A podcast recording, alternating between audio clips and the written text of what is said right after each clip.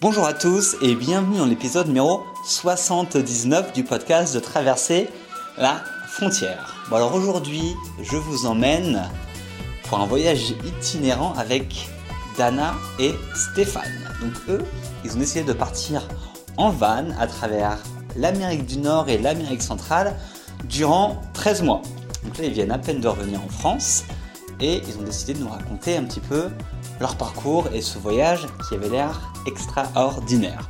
Donc dans cette interview, on va parler déjà bah, de l'achat du van qu'ils ont fait en Europe, comment ça s'est passé, combien ça a coûté, comment ils ont fait pour le rénover, etc.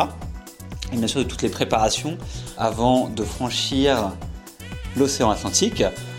Ils nous détailleront leur itinéraire durant les 13 mois de voyage parce qu'ils ont fait beaucoup de zigzags, beaucoup de routes et visité beaucoup de pays. Donc ils nous, nous raconteront tout ça, notamment avec leur coup de cœur euh, sur place. On parlera un petit peu de la vie quotidienne, quoi ça ressemble la vie, euh, la vie de couple en van en voyage. On parlera aussi en même temps de l'aspect sécuritaire, parce que mine de rien, c'est une région, en tout cas pour le Mexique et l'Amérique centrale, euh, qui peut parfois faire peur, il y a parfois des problèmes, donc ils nous raconteront comment ils ont vécu tout ça.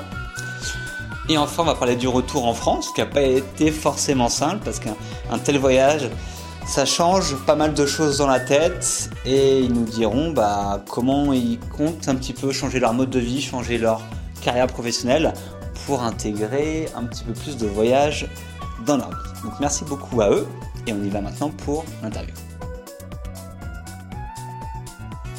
Bonjour Dana et Stéphane. Bonjour. Bonjour. Vous allez bien? Super, super, super. Ok, on arrive enfin à joindre entre Paris et le Sénégal. Apparemment, il y a des petits soucis. Un petit peu. Ouais. Bon, alors vous êtes revenu il y a quelques mois d'un voyage euh, assez fou euh, en Amérique du Nord et en Amérique centrale.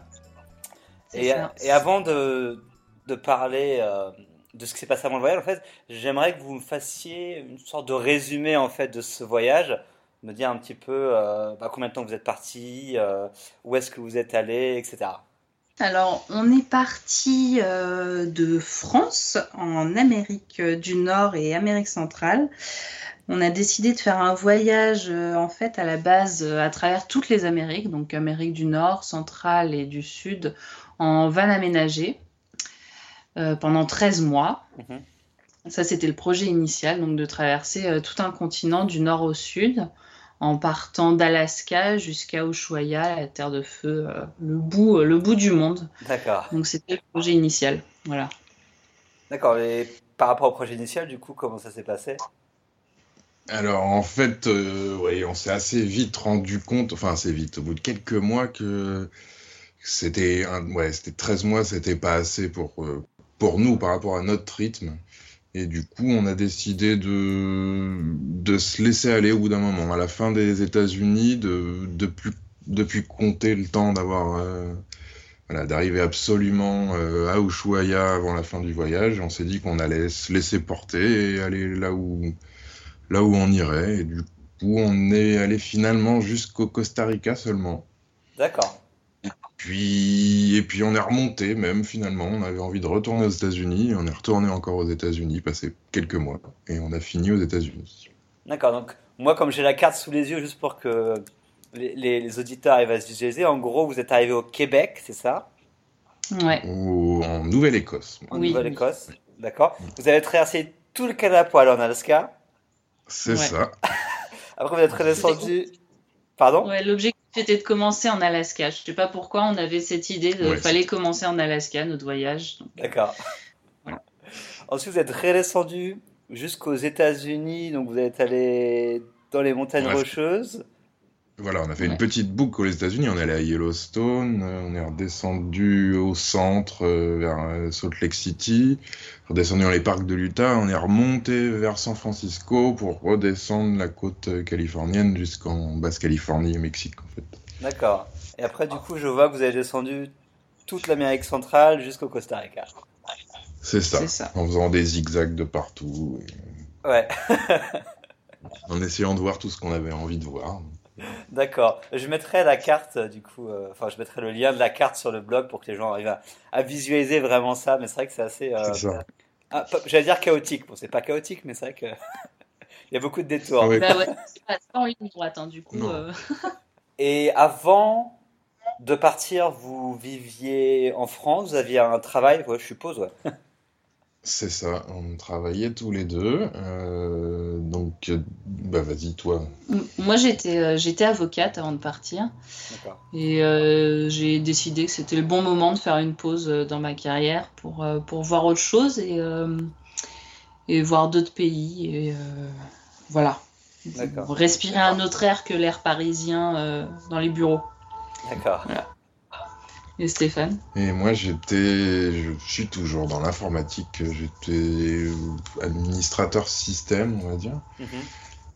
Et j'ai fait un, j'ai demandé un congé sans solde de 15 mois à mon entreprise, qui est une grosse boîte. Et ils m'ont dit oui tout de suite. Donc c'était assez pratique là-dessus.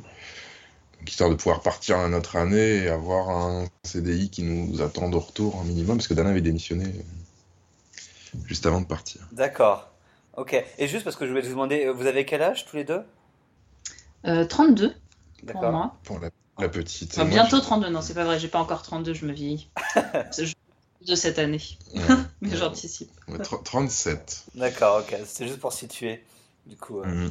Euh, ok, donc tous les deux un, des bons jobs du coup sur Paris. Oui. Oui, oui, oui. Et, et du coup, outre vouloir quitter l'art parisien, pourquoi vous avez décidé de, bah, de partir comme ça pour un long voyage? Parce que c'est 13 mois, c'est pas rien quand même. Bah, on adore les voyages tous les deux. On avait, ça fait quelques années qu'on voyage un peu, même avant de se rencontrer, chacun de notre côté. Ouais. On adore ça. On avait une petite idée de, de, de tour du monde aussi qui nous travaillait un petit peu. Et puis, c'est d'avoir voilà, d'avoir croisé des, des motos euh, quand on était en voyage au Guatemala il y a trois ans maintenant, des motos immatriculées en, en Allemagne.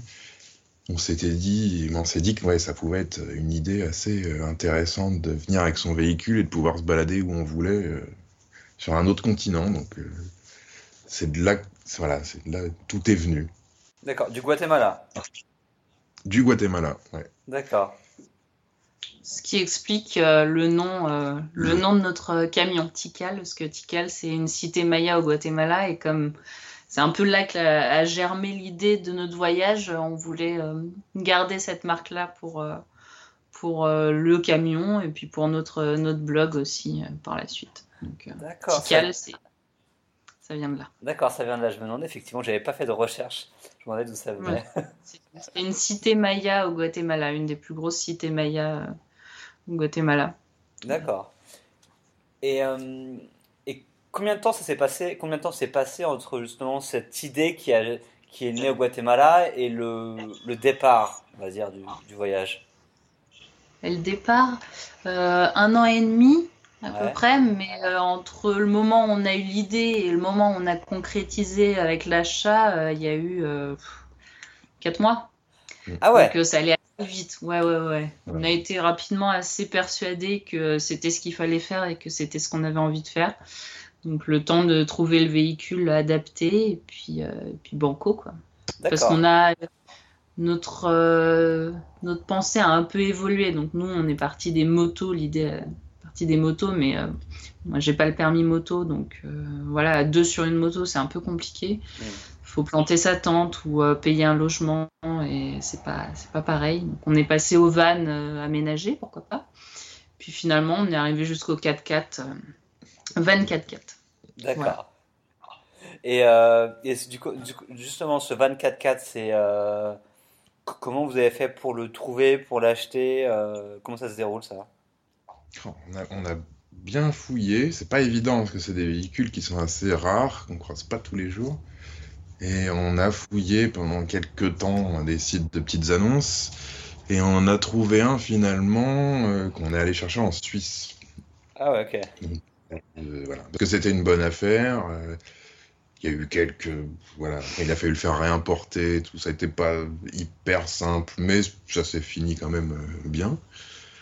Et euh, donc voilà, ça a été un, voilà, il a fallu le chercher. D'accord. Et c'est quel type de van du coup pour les gens qui s'intéresseraient? Alors c'est un Iveco Daily 4x4. Ok. C'est il est de 98, donc ça, voilà, il a ses, sur ses 20 ans. Hein. C'est un petit pépère, mais bon. Mais voilà, l'idée c'était qu'il soit, que ce soit aussi un vieux véhicule qui soit euh, facile à réparer un peu partout dans le monde, qu'on puisse trouver des pièces et qu'on puisse nous aussi réparer nous-mêmes dessus si possible. D'accord. On voulait, on voulait éviter un maximum l'électronique en fait, parce qu'on avait eu des retours, on avait cherché un petit peu des conseils et les gens nous avaient dit que l'électronique c'est plutôt facteur de problème et puis après dans certains pays euh, genre en Amérique euh, centrale et puis certains pays d'Amérique du Sud c'est compliqué à, réparer parce que parce que tout le monde n'est pas euh, tous les garagistes n'ont pas de, de quoi gérer l'électronique quoi donc D'accord. Donc voilà, on voulait pas d'électronique. Ok. Et du coup, ce van, quand vous l'avez acheté, il était en, déjà prêt pour partir en voyage ou vous avez dû faire des travaux dessus? Il était un peu aménagé. Sauf mm. qu'il était aménagé dans le, lit était dans la largeur et on est grands tous les deux, donc c'était pas possible du tout de, dans l'idée de partir un an euh, à dormir recroquevillé. et donc du coup on a démonté quelques bouts, on s'est rendu compte qu'il y avait de la rouille à l'intérieur, etc. Donc finalement on a fini par tout démonter, tout retraiter. Et puis, et puis on est parti pour tout réinstaller du coup à, nos, à, notre goût. D'accord. Donc sauf que voilà, sachant qu'on n'y connaissait rien, ça a été un peu des découvertes et, et ça nous a pris quasiment un an, euh, tous les week-ends, toutes les vacances. Euh, les, voilà, on prenait des congés pour aller avancer sur le camion. Euh, il aura fallu plus d'un an, vu qu'on est parti, il y avait encore des, des choses à faire. Ouais. Donc, du coup, vous êtes euh, devenu maître en bricolage, non? Oh On a bien évolué, oui, ça c'est sûr. oui, si un, ça irait plus vite. Oui, ça irait beaucoup. Mais d'ailleurs, on l'a refait après pendant le voyage à l'intérieur. On a tout enlevé et tout réaménagé parce que ça nous convenait pas et qu'on est un peu, un peu malade sur les bords. Mais euh, voilà, donc on a tout, euh, on a pris un mois au Mexique et on a tout refait. D'accord, ok. D'accord, donc un an pour faire le van. Et du coup, en parallèle, comment vous avez défini un petit peu votre itinéraire, comment vous avez, comment vous avez fait pour vous organiser en fait pour, euh, pour le voyage à venir? Ça, c'était que du bonheur en fait. On a un peu euh, coché tous les endroits d'Amérique où on rêvait d'aller. Euh, on a fait des croix partout. Après, on a essayé de tirer des lignes entre les deux, de voir ce qui était possible. Et puis, et puis on est parti sur un brouillon d'itinéraire qui, bien sûr, bien sûr, a changé en fait. Plus on avançait et plus on se disait ah, mais on pourrait peut-être essayer ça ou. Ah, puis on n'est pas loin de ça. Et puis... voilà. Ou des gens qui nous disaient bon, ça c'est sympa, mais est-ce que ça vaut un gros détour ouais.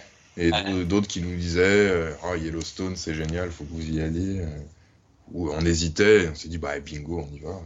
Donc c'est un peu l'intérêt du voyage en van, du coup, c'est qu'on fait vraiment ce qu'on veut, on dort un peu où on veut. Et on a pu modifier l'itinéraire tout le long. Et il a, voilà, il a, il a changé pendant un an quasiment. même les, derniers mois, c'était de l'impro total. Donc on est même remonté vers le nord. On s'est dit, euh, ah, on, est, on passait au Texas. On s'est dit, euh, ah, la Louisiane, ça a l'air d'être pas mal. Il y a un peu de borne, mais chiche, on fait le détour. Et on a fait le détour.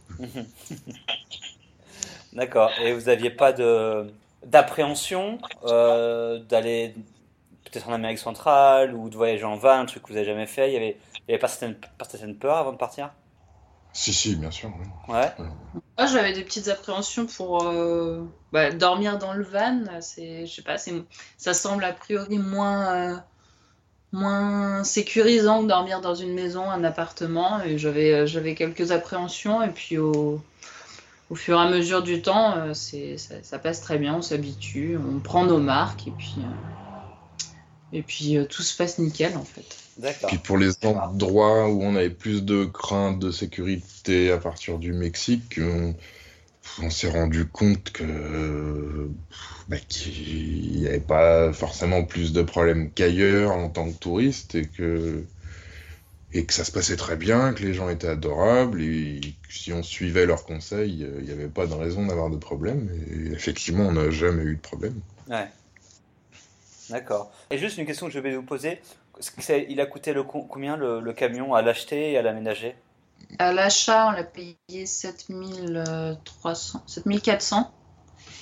Et à l'aménager, euh, je pense qu'on est dans les 7000 euros aussi euh, d'aménagement, mais parce que on peut faire avec moins. hein. A- on a des, des amis qui ont aménagé leur van pour euh, moitié moins. D'accord. Donc, euh, après, nous, on a investi dans un frigo. D'accord. Frigo, c'est un sacré budget. donc, euh, voilà. Puis ouais, toute l'électricité, les panneaux solaires et tout. On a quand même choisi aussi certains éléments euh, qui puissent durer. euh, puis on l'a équipé pour les grands trajets. Ouais. Il y a une grosse grille, des, des jerrycans, des... Enfin après, Des petits trucs qui, euh, accumulés, font un petit peu de sous quand même. D'accord. Voilà. Ok. Ok, ça marche. Et, euh, et du coup, ce van, vous l'aviez en France, mais vous avez commencé au Canada. Donc, comment, comment vous avez traversé l'océan entre les deux là?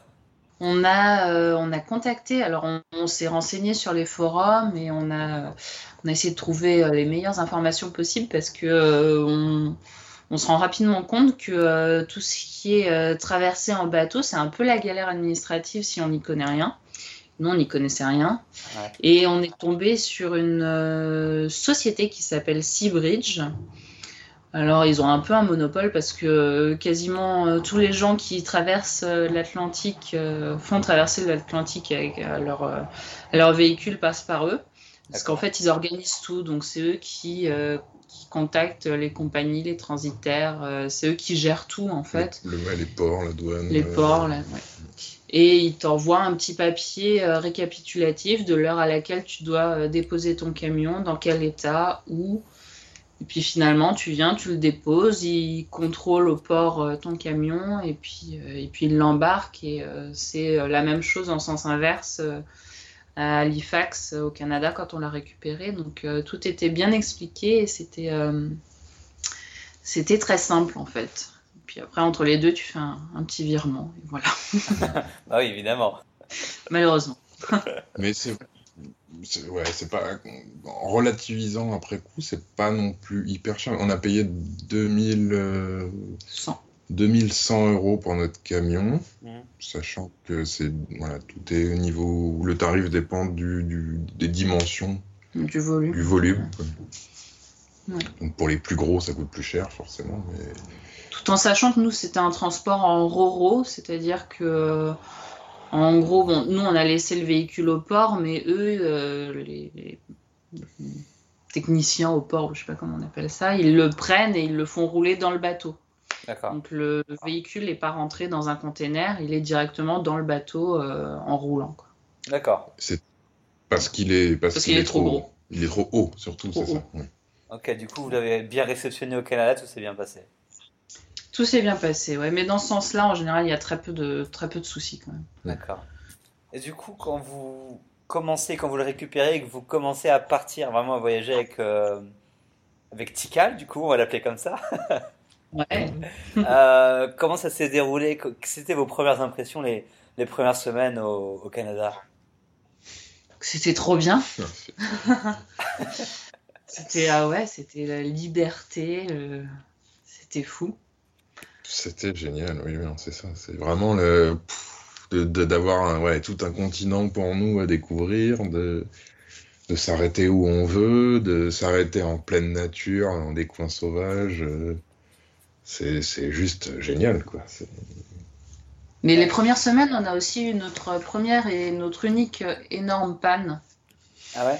Donc, une semaine après l'arrivée, on a eu notre plus grosse panne du voyage et on pensait que le voyage était fini. Donc voilà, le sentiment sur les premières semaines est partagé. D'accord. C'était euh, c'était plutôt du stress et de l'angoisse. Alors, on est voilà. parti sur un petit nuage et on a eu ça pour nous remettre un peu d'aplomb. et on a vu les choses un, voilà, un peu différemment, mais Et du coup, le, Mais problème, c'est- le problème, c'était quoi? Euh, c'était au niveau de la boîte de transfert, donc la boîte courte euh, du, du c'est un 4x4 euh, qui alors le, le problème euh, final c'était une fourchette euh, de sélection de la boîte de transfert mais ce qui fait qu'on était bloqué sur la boîte courte c'est-à-dire que le camion roulait encore mais en cinquième on roulait à 30 km heure maximum D'accord. on pouvait pas aller bien loin, quoi. Donc on s'a- on s'attendait vraiment à, voilà, à avoir cassé la boîte, je sais pas où. Et voilà, on s'attendait à une grosse, grosse facture bien salée. Ouais. Sachant que là-bas, ils connaissent pas du tout cette marque-là. Ça n'existe pas en Amérique du Nord. Donc on était vraiment euh, moral dans les chaussettes en laissant un, un petit euh, spécialiste de la transmission qui finalement nous a est venu nous chercher le lendemain matin en nous disant euh, c'est bon, il est réparé, vous pouvez repartir avec. Et tout ça pour même pas moins de, moins de 300 euros. Donc on était un peu aux anges. Quoi. Ouais, tu m'étonnes. Et après ça, on a quasiment plus de galère. Des petites, Mais mais pas grand chose. oui, voilà, des bricoles pas méchantes. Et du coup, ça, voilà. Mais c'est vrai que ça nous a un peu fait relativiser. On, on a plus fait attention à lui. Du coup, après coup, euh, on était un peu attentif au moins de petits bruits. euh, ça nous a permis de bien l'entretenir tout le long. Je pense qu'il fallait, il fallait avoir ça pour, euh, pour nous réveiller, nous disant attention, c'est votre maison. Quand même. Ouais. Ouais, c'est ça. On n'a pas la même vision du véhicule en fait. hein, quand Mm. euh, quand c'est en plus ta maison, euh, tu te dis bon, tout s'arrête si lui il s'arrête et qu'il démarre plus quoi. Ouais, tu m'étonnes. Et vous avez mis combien de temps pour arriver en Alaska? Ah là on a speedé après. Ah ouais? Ouais, on a mis euh, 20 jours. Ah ouais, Enfin, c'est pas beaucoup ça, non? En faisant, pas- euh, on quelques s'est arrêté, euh, on s'est arrêté un petit peu 5 jours dans les Rocheuses parce que quand même c'est c'est des beaux parcs, mais euh, bon, on n'a pas assez profité et il faudrait qu'on y retourne. La traversée du Canada, du coup, ça s'est ça s'est bien déroulé. euh, Après ça, ouais. Oui, oui, oui. À partir de là, oui. Ça a été un peu long. On a beaucoup roulé pendant plusieurs jours. C'est pas forcément euh, les paysages les plus palpitants au centre du Canada. Ouais. C'est assez plat. Euh, Mm. Ça ressemble un peu à la Seine-et-Marne, mais sur des kilomètres. Donc euh, voilà, jusqu'à l'arrivée dans l'Alberta, ouais, à Calgary et rentrer dans les montagnes, c'était un peu monotone. Mais après, c'est juste, c'est tellement magnifique. C'est- puis c'est un peu long parce que Tikal, euh, c'est pas, c'est pas un foudre de guerre. hein. Oui, Il est vrai. à 85 km/h euh, max, D'accord. Euh, 90 en descente, si on le pousse un peu, mais Ouais. on fait pas du 130, donc euh, c'est plus long. C'est d'autant plus long. D'accord. Et donc vous êtes arrivé en Alaska? Et c'était, voilà, on s'était dit Alaska au point de départ. Et puis Mhm. on est monté quand même jusqu'à Fairbanks, donc au milieu de l'Alaska. Et on a, on a vu à l'office de tourisme qu'il y avait le cercle polaire arctique qui passait sur une des routes les plus euh, isolées et dangereuses euh, euh, qui partait vers le pôle Nord. Et on s'est dit, Ah, on pourrait peut-être essayer de monter un peu plus et de commencer au cercle polaire arctique. D'accord. donc on s'est décidé, on a fait, euh, on a fait tous les pleins et on, est, on a fait les, les 4- 400 km pour monter euh, jusqu'au cercle polaire et commencer euh, vraiment le voyage là-bas officiellement. D'accord. Et ça ressemble à quoi là-haut?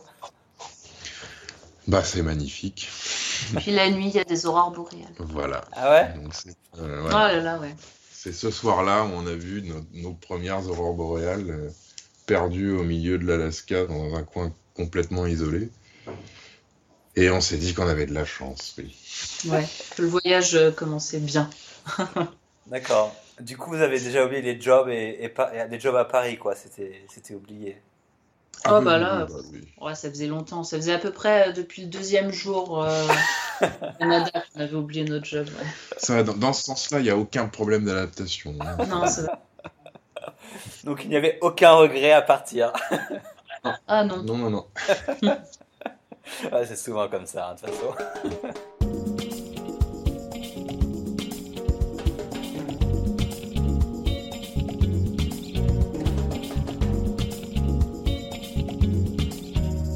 Ok, donc vous commencez depuis le cercle polaire.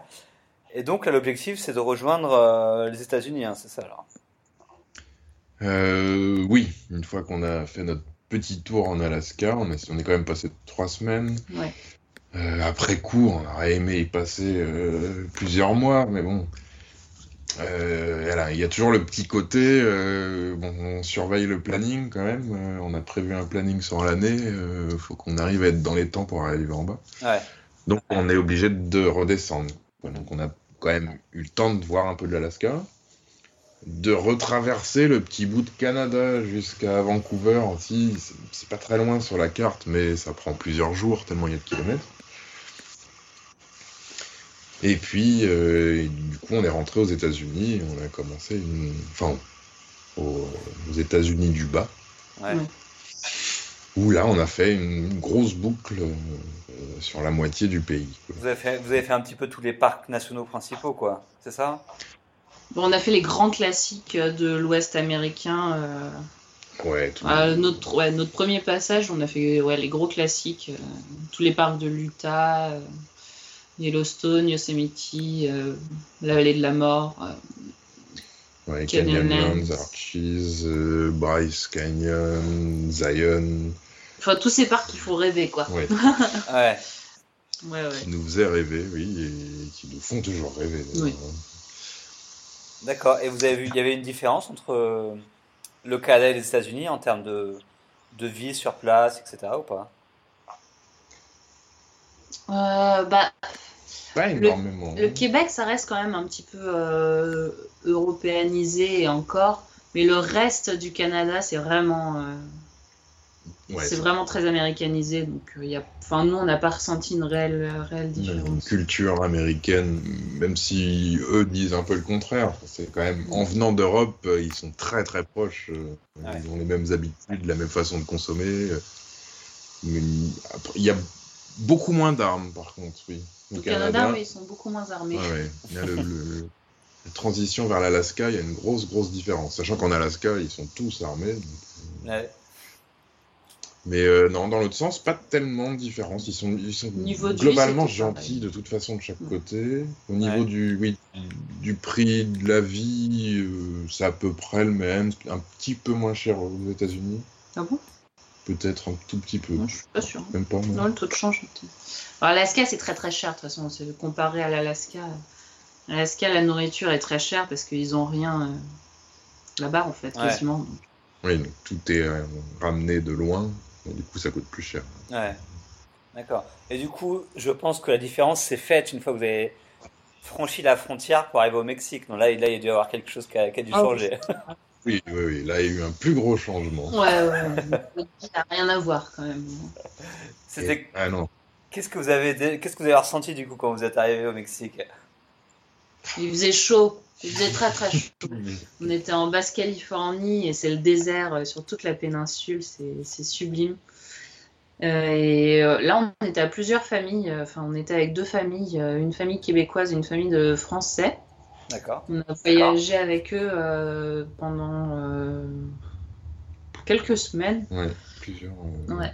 et euh, c'était très sympa. On a, on a partagé des moments à plusieurs. C'était assez rigolo de, de voyager en caravane. En fait, on était trois suivre. Et le Mexique, euh, ça a été. euh, Alors, je, je connaissais un petit peu, Ouais. Je sais pas. mais du coup, découvert, ce- enfin, c'est. Ça reste un des gros, gros coups de cœur de notre voyage, de toute façon. Et vous avez fait un bon tour. Vous avez vu une, vraiment une beaucoup de parties du Mexique, quoi. Ouais.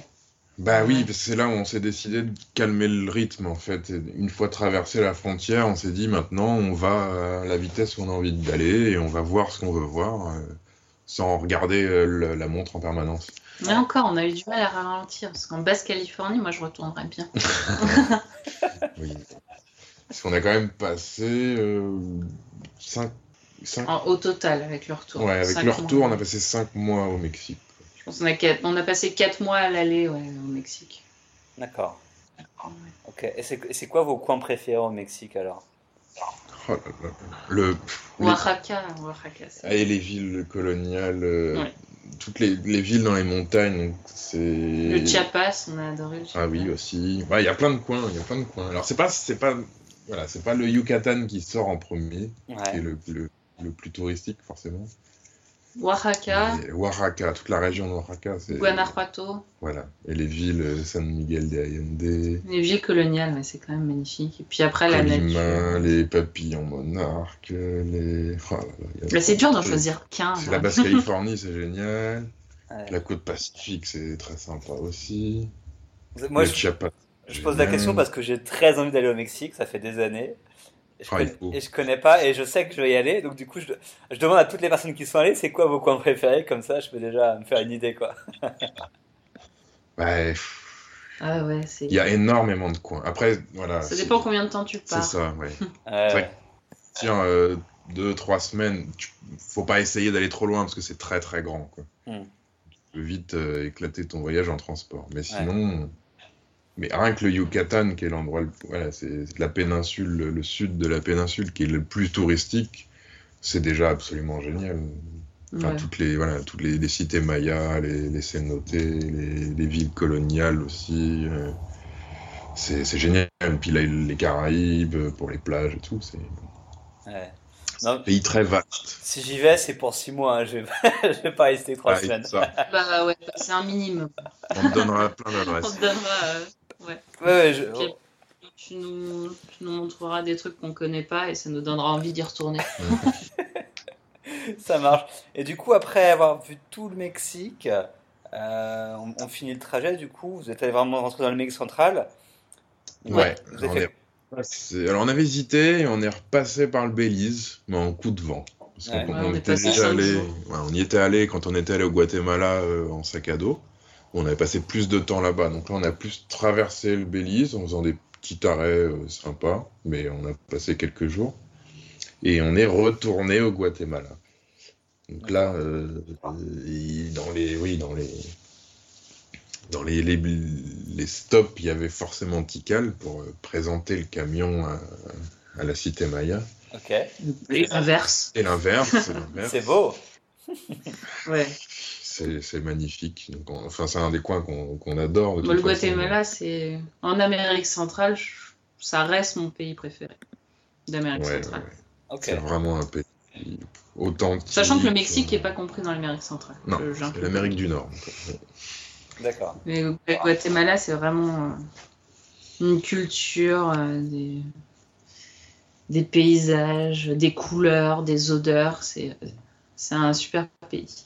Ouais. Puis très varié aussi, avec de la jungle, des cités mayas, des, des montagnes, euh, Des volcans. des lacs, des volcans en éruption, des... c'est- et puis une culture euh, qui, qui est plus présente encore qu'au Mexique, des cultures mayas qui restent encore en... Des habits traditionnels, les femmes qui sont en habits traditionnels, euh, couleurs différentes selon les régions. Ça, Mhm. c'est vraiment, c'est vraiment un très beau pays. Wow. Ok. Le Guatemala, on était obligé d'y passer euh, quelques temps. y compris à, oui, à Antigua, donc une vieille cité coloniale d'Antigua qui qu'on a adoré et on est resté un petit paquet de temps. À l'aller comme au retour, on a fait des, des stops dans cette ville-là. qui- On y était à la Semaine Sainte, donc qui est une des fêtes religieuses les plus importantes euh, au Guatemala principalement. Parce que c'est vraiment la... pendant un mois, euh, il y, a des- il y a des défilés et des voilà des plein de couleurs les week-ends et puis la Semaine Sainte juste avant Pâques où c'est euh, quotidien et donc euh, des fleurs, des tapis de fleurs, des tapis euh, de couleurs sur le sol. Voilà. Mm. Et puis comme on fait beaucoup de photos, on, on était ravis. Bah, J'imagine. Ça va être un paradis là-bas pour les photos du coup. ouais. Et il n'y a pas eu de problème. euh, on parlait de la sécurité du coup avant de partir. Durant tout le voyage, notamment en Amérique centrale, voilà, on sait qu'il y a parfois des soucis, etc. Euh, vous n'avez pas eu de problème au niveau sécurité? Rien du tout. Non. Après, on n'a pas voyagé de la même manière aux États-Unis où on faisait beaucoup de bivouacs sauvages et euh, au Honduras, par Mhm. exemple. On faisait euh, beaucoup moins de bivouacs sauvages euh, dans ces pays-là parce qu'on nous avait dit que voilà, c'était pas, ça s'y prêtait pas forcément et puis euh, fallait pas tenter non plus. euh, voilà. On, on dormait soit sur euh, les parkings de restaurants. euh, on demandait la permission, on allait dîner, puis on restait là la nuit, ou des campings, ou euh, parking d'hôtel, pareil. Station-service avec des, des, des mecs en armes qui restaient là la nuit. Enfin, souvent, c'est c'est vrai que sur des pays comme ça, c'est un peu la référence. Faut qu'il y ait des gardiens armés euh, pour que ça soit considéré comme safe. D'accord. Qu'après, euh, on peut être isolé au fin fond de nulle part, et être en sécurité aussi. Oui. Globalement, les, oui, même les, enfin, les habitants conseillent d'être, euh, des fois de dormir sur le parking de la police ou euh, une station-service. Mais on s'est pas senti en insécurité après. On a été juste Non. un peu plus, euh, On est voilà, peut-être un peu oui, ouais, plus prudent. Et puis on a évité aussi les, les, les capitales en général. D'accord. Qui sont là où il y a le plus de problèmes de criminalité. Donc. Euh. On n'est pas très ville en général, à part euh, voir les, les, cités coloniales, etc. Donc euh, là, c'était pas une, c'était pas un gros sacrifice pour nous de pas rentrer dans les dans les grosses villes d'Amérique centrale. C'était pas très. D'accord. Et, et, du coup, en termes de vie quotidienne, ça, ça ressemblait à quoi vos journées Ça ressemblait à quoi? Parce que du coup, c'est vrai que moi qui n'ai jamais voyagé en van, j'ai un peu de mal à, est-ce que vous rouliez un peu tous les jours ou comment comment vous organisez un petit peu au quotidien? C'était très variable. On a rapidement on a pris nos marques et on a on a créé des petits rituels pour euh, pour avoir quand même une sorte de, de routine qui s'installe donc euh, qui, est, qui est quand même plutôt sympa.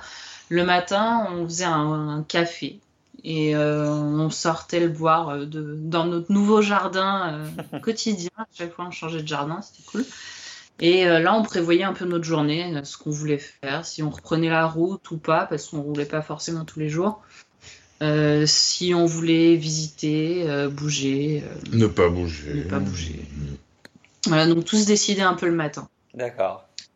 Dans les, ouais, les coins un peu creux, avec pas grand chose, on roulait. Ça nous arrivait de rouler toute la journée. Et on pouvait très bien euh, se dire, euh, là on a pas mal roulé ces derniers temps, on se pose et on se posait, on pouvait se poser 4-5 jours au même endroit, euh, à rien faire, à profiter, à même pas démarrer le camion, à se balader à pied. C'est assez variable, ouais. Ok. Mais voilà, le seul truc c'est quand on partait, par contre, quand on roulait, il y avait la contrainte de trouver où dormir avant la nuit. Mhm. C'était ça qu'on gardait, parce que c'est voilà, c'est déconseillé de rouler la nuit en gros, à partir du Mexique. Ouais. Jusqu'au Nicaragua, à peu près, ouais. Ouais, même Costa Rica. Oui, même Costa Rica. On a gardé ce rythme-là, oui. D'accord. Et du coup, en termes de budget, parce qu'on a parlé bon, de l'achat du camion, mais une fois sur place, vous avez une idée de votre budget euh, quotidien, mensuel, ou enfin, si vous avez calculé euh, combien c'est revenu? Ça dépend vraiment des pays, quoi. Ouais. Et puis de, de ce qu'on roule, parce que par exemple, le premier mois, on a traversé le Canada euh, jusqu'en Alaska, ça, nous a coûté un peu, euh, un petit peu d'argent parce qu'on euh, a dû faire, je sais pas combien de milliers de kilomètres en l'espace de, de 30 jours et ça a été un sacré coup dans le budget. Après, les pays où, comme le Guatemala ou le Nicaragua, qui était vraiment pas cher, Nicaragua pour le coup, c'est beaucoup moins, donc ça se compense. Et au final, euh, au final, ça fait un sacré budget parce que parce qu'il y a aussi les assurances, ce que j'avais oublié d'ailleurs, il y a les assurances maladie qui coûtent un petit peu, un petit peu cher aussi. Ouais. Pour 13 mois, il y a le transport euh, du camion, les, billets d'avion. Les assurances du camion. Les assurances du camion, l'essence, la nourriture. Donc ça faisait un, un, petit budget, mais on ne s'est pas, on s'est pas privé. Ouais. Si refaire en se privant, on y arriverait très bien parce qu'il y a des trucs où euh, on aurait pu faire plus attention. D'accord. tu veux un chiffre? Si vous voulez le donner, vous pouvez le donner. Euh. Euh, au final, tout compris, sans l'achat du camion et l'aménagement du camion, c'est à part, on est dans les, dans les 30 000 euros. D'accord, ok. À deux. Pour à deux. À deux pour, ouais. ça fait 15 000 euros chacun. Ce que ça va, parce que généralement, les budgets pour du monde d'un an par personne, c'est plus ou moins 15 000 euros par, on va dire. En moyenne, c'est plus ou moins 15 000 euros par personne par an. Ouais, bah on aurait pu faire un petit peu moins, je ouais. pense. Mais bon. On s'est vraiment pas prêt. Oui, on s'est pas prouvé. On n'est pas frustré en se disant bon, il y avait le super resto dans la rue là qu'on a vu et qu'on n'a pas fait. Ouais. Mm. après, on n'a pas dépensé, euh, on n'a pas fait de resto gastronomique, on n'a pas fait des trucs comme ça. on l'a fait. Ah, une fois. C'est vrai que si, c'est vrai. On a fait une fois. mais euh, non, mais voilà, on, euh, on a été raisonnable sans se priver. D'accord. Ok, c'est cool. Euh, et du coup, vous, parlez de nourriture un petit peu. Moi, ça m'intéresse. C'est quoi vos, vos plats préférés, on va dire? On va dire, on va dire en, Amérique, en Mexique et Amérique centrale, si vous avez eu des petits trucs préférés à manger là-bas. Ouais, sachant que les spécialités culinaires, euh, plus on descend dans le sud de l'Amérique centrale, donc euh, vers le Costa Rica, il n'y en a plus. en fait, faut- la- euh, vraiment, Ouais, les, On a été un peu surpris, oui, Ouais. mais les on- spécialités culinaires, alors Mexique, c'est top. C'est vraiment en fonction des régions, il y a des trucs différents, du poisson, euh, plein de trucs hyper bons. Guatemala, encore un petit peu, et après, euh, il y a du riz et des haricots noirs, quoi. Euh, du poulet frit, parce qu'ils adorent le poulet frit. ouais, Mais c'est ouais, c'est pas glorieux. c'est moins glorieux. varié, quoi. Alors qu'aux États-Unis, on a globalement réussi à très bien manger en cherchant des, des petits restos sympas. Ouais. Même dans le Texas, on a mangé de la bonne viande, euh, en Louisiane. euh, on- Bon, Après, la nourriture mexicaine, c'est quand même autre chose. Mais la nourriture mexicaine, ouais, ça c'est. Coup de cœur pour la nourriture Ouais, mexicaine. oui, c'est le top, quoi. La vraie nourriture mexicaine, mais surtout dans la région de Oaxaca, qui c'est peut-être pour ça qu'on l'aime bien aussi Oui. cette région, parce qu'on y mange bien. C'est la capitale de la bouffe. Mais comme on est français, nous la bouffe, euh, c'est un peu important, quoi. Ouais. Je comprends. Et euh, si toi, Dana, et toi, Stéphane, vous, vous aviez, je sais pas, un, un souvenir ou- qui reviendrait vraiment ou un moment fort euh, de tout ce voyage du coup d'un an, euh, ce serait lequel ou lesquels, si c'est dur de les partager Vraiment un truc qui vous a marqué? Moi, j'en ai deux Ouais. qui me viennent. la première fois qu'on a vu les aurores boréales Ouais. euh, au cercle arctique, parce que c'était vraiment un rêve. euh, C'est toujours. Un rêve, ouais. C'est, je trouve que c'est vraiment quelque chose de magique. Tu te dis, mais comment la nature peut faire des choses comme ça? C'est fou. Ça se met à danser sous tes yeux, ça change de couleur, ça fait presque du bruit tellement c'est intense. Mm. C'est, euh, c'est vraiment. euh, c'était, c'était Ouais. fou. Et puis ce contexte-là, Ouais. tout seul, euh, très très haut euh, sur la Terre, et au milieu de nulle part, d'avoir attendu que le jour se couche euh, jusqu'à 1h du matin, et, et d'avoir eu la chance de les voir là tout seul avec notre feu euh, au milieu de nulle part, c'est quand même un des plus gros souvenirs, je pense. Et après, qu'est-ce que...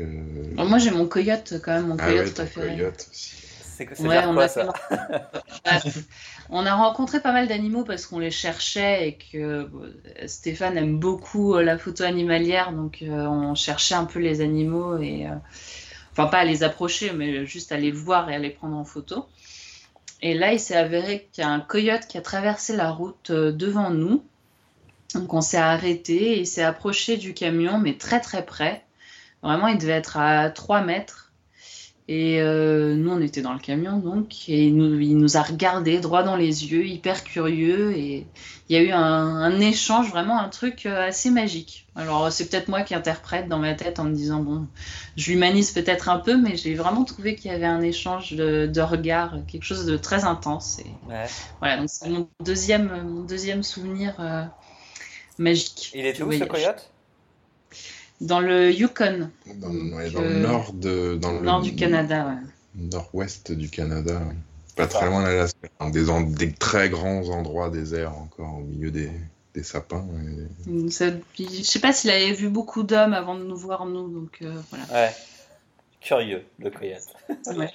Est-ce que ce voyage, ça a changé euh, des choses en vous dans le sens, est-ce qu'il y a eu des, des évolutions dans, de, de pensée, de façon de peut-être de voir la vie ou des choses, il y a eu un avant, un après, tu vois, le voyage, est-ce que vous voyez la, vie un petit peu différemment après avoir passé comme ça un an sur les routes en van euh, à l'étranger? Pas du tout, on a repris notre vie pareil qu'avant, nickel, sans aucune difficulté. si, si, ça a tout changé en fait. Ah ouais, carrément? Ah oui. Ouais. Ouais, ouais, ça a changé. euh, Bah, déjà, si on l'a fait, je pense, c'est qu'il y avait déjà un terrain propice pour que les choses euh, changent et qu'il y avait déjà une petite graine qui était germée pour que pour qu'on change notre mode de vie, qu'on change de profession ou au moins qu'on se réoriente. Euh, voilà, donc il y avait déjà quelque chose, mais oui, le retour a été difficile parce qu'il a fallu se rendre compte et se mettre face à des, à des choix Mhm. Euh, professionnels, personnels, de, choix de vie. De... Faire un, grand virage dans nos vies pour euh, changer complètement de, profession, façon de façon de consommer, de je sais pas, ça c'est comment expliquer euh? ouais, non, c'est que ça. Et puis l'envie, l'envie de repartir, l'envie de voyager. Une grosse euh, envie de de faire de la photo, beaucoup de photos, parce que ça nous manque aujourd'hui. Euh, on a envie de reprendre la route, de repartir, découvrir de grands paysages et, euh, et quitter euh, un petit peu la banlieue parisienne. Donc oui, ça a changé beaucoup de choses. Et puis ce sentiment de liberté, en fait, une fois que tu as goûté, c'est compliqué après d'y renoncer. Hein. Puis de regarder par ta fenêtre le matin et de voir toujours le même paysage, c'est un peu frustrant. Et de vivre, en fait, on a vécu pendant 13 mois vraiment sans réelle contrainte. Et là, de t'imposer des choses qui, euh, qui sont. Tu te dis, mais je m'impose des choses, même pas pour mon, pour mon bien réellement, parce que c'est c'est vraiment des contraintes qui me pèsent, donc ça me rend même pas heureux. Ouais. Voilà. Euh, ok. On a je, plein de réflexions. Je, je, comprends, je comprends. Ouais. on est tous, hein, dès qu'on on a cette envie de voyager, du coup, vous êtes peut-être en processus de réflexion sur euh, au niveau des métiers, de votre profession, de savoir peut-être comment vous pouvez lier ça au voyage, non? Ouais, oui, complètement. Mais peut-être en faire plusieurs pour euh, pouvoir vivre sur la route, avoir différentes activités qui nous permettraient d'avoir un, petit, euh, un petit revenu quand même qui nous permettent de vivre sur la route. Donc, ouais. on est en pleine réflexion. C'est intense. Ça fait un peu mal. voilà. C'est dur, mais bon. On se rappellera dans 5 ans et vous serez avec votre van, vous travaillerez depuis votre van et vous serez les plus heureux du monde. On espère bien, ouais, c'est possible. Ce serait bien. Ah, bah, moi j'y crois. Hein. Vous avez l'air euh, assez, assez motivé pour le faire. Ouais. Euh, donc là, vous êtes, vous avez, enfin, je pense du coup, là, vous êtes revenu en France, vous allez recommencer, vous recommencer à bosser, je suppose là, ouais. Ouais. ouais. Et l'objectif, du coup, c'est d'essayer de repartir euh, à quel horizon si vous... On aimerait bien euh, début 2019. D'accord. Serait bien. Sachant qu'on est début 2018, donc dans un an. voilà. Donc dans un an. D'accord. C'est un an pour euh, mettre des sous de côté, mais en plus se retourner professionnellement. Donc mhm. On va voir si c'est possible. Dans l'idéal, ça, serait, ça serait pas mal. Ouais. D'accord. Puis après repartir, mais pas forcément repartir pour un an. Ça, nous, ça nous a pas forcément semblé très long ou euh, la durée nous a pas pesé, mais peut-être nos familles c'était plus compliqué. Ouais. Donc euh, partir pour des plus courtes périodes et puis euh, faire des allers-retours. voilà. Ne pas, ne pas s'absenter de loin de nos familles pendant 13 mois. D'accord. Six mois, ce serait pas mal. Voilà, je veux dire plus court, mais pas. Oui, plus court. Plusieurs mois quand même. Oui, évidemment. Partir trois semaines, ridicule. On part pas trois semaines, c'est fini ça. Week-end. euh, et du coup, vous avez un blog. Euh, Est-ce que tu veux en dire deux mots, dire euh, comment les gens, enfin le nom et du coup ce que ce que vous présentez du coup dessus? Oui, bah du coup, on a, on a même deux blogs maintenant, parce que, attention, on a, tellement de temps qu'on s'est dit, allez, soyons fous. Non, en fait, on a voulu séparer les choses pour que ça soit plus clair. Alors, on a nos carnets de route avec Tikal, et ça s'appelle Le Monde de Tikal, parce que c'est euh, l'histoire de notre, de notre parcours à travers les Amériques pour l'instant. On verra plus tard et même avant, euh, vu par, euh, par euh, à travers Tikal, donc tout ce qui est notre vie en van, notre quotidien et, et notre parcours sur ces territoires-là, dans notre van.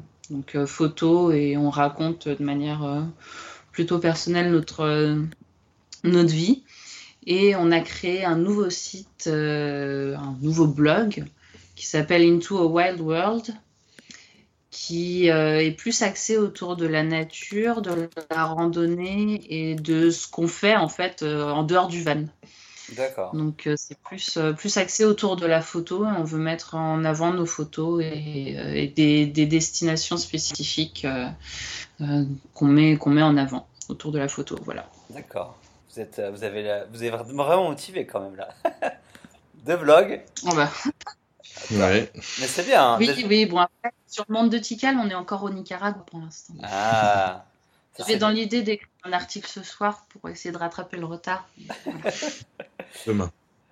Ok, bah du coup l'autre blog je le connaissais pas encore, donc je vais aller voir, je le mettrai.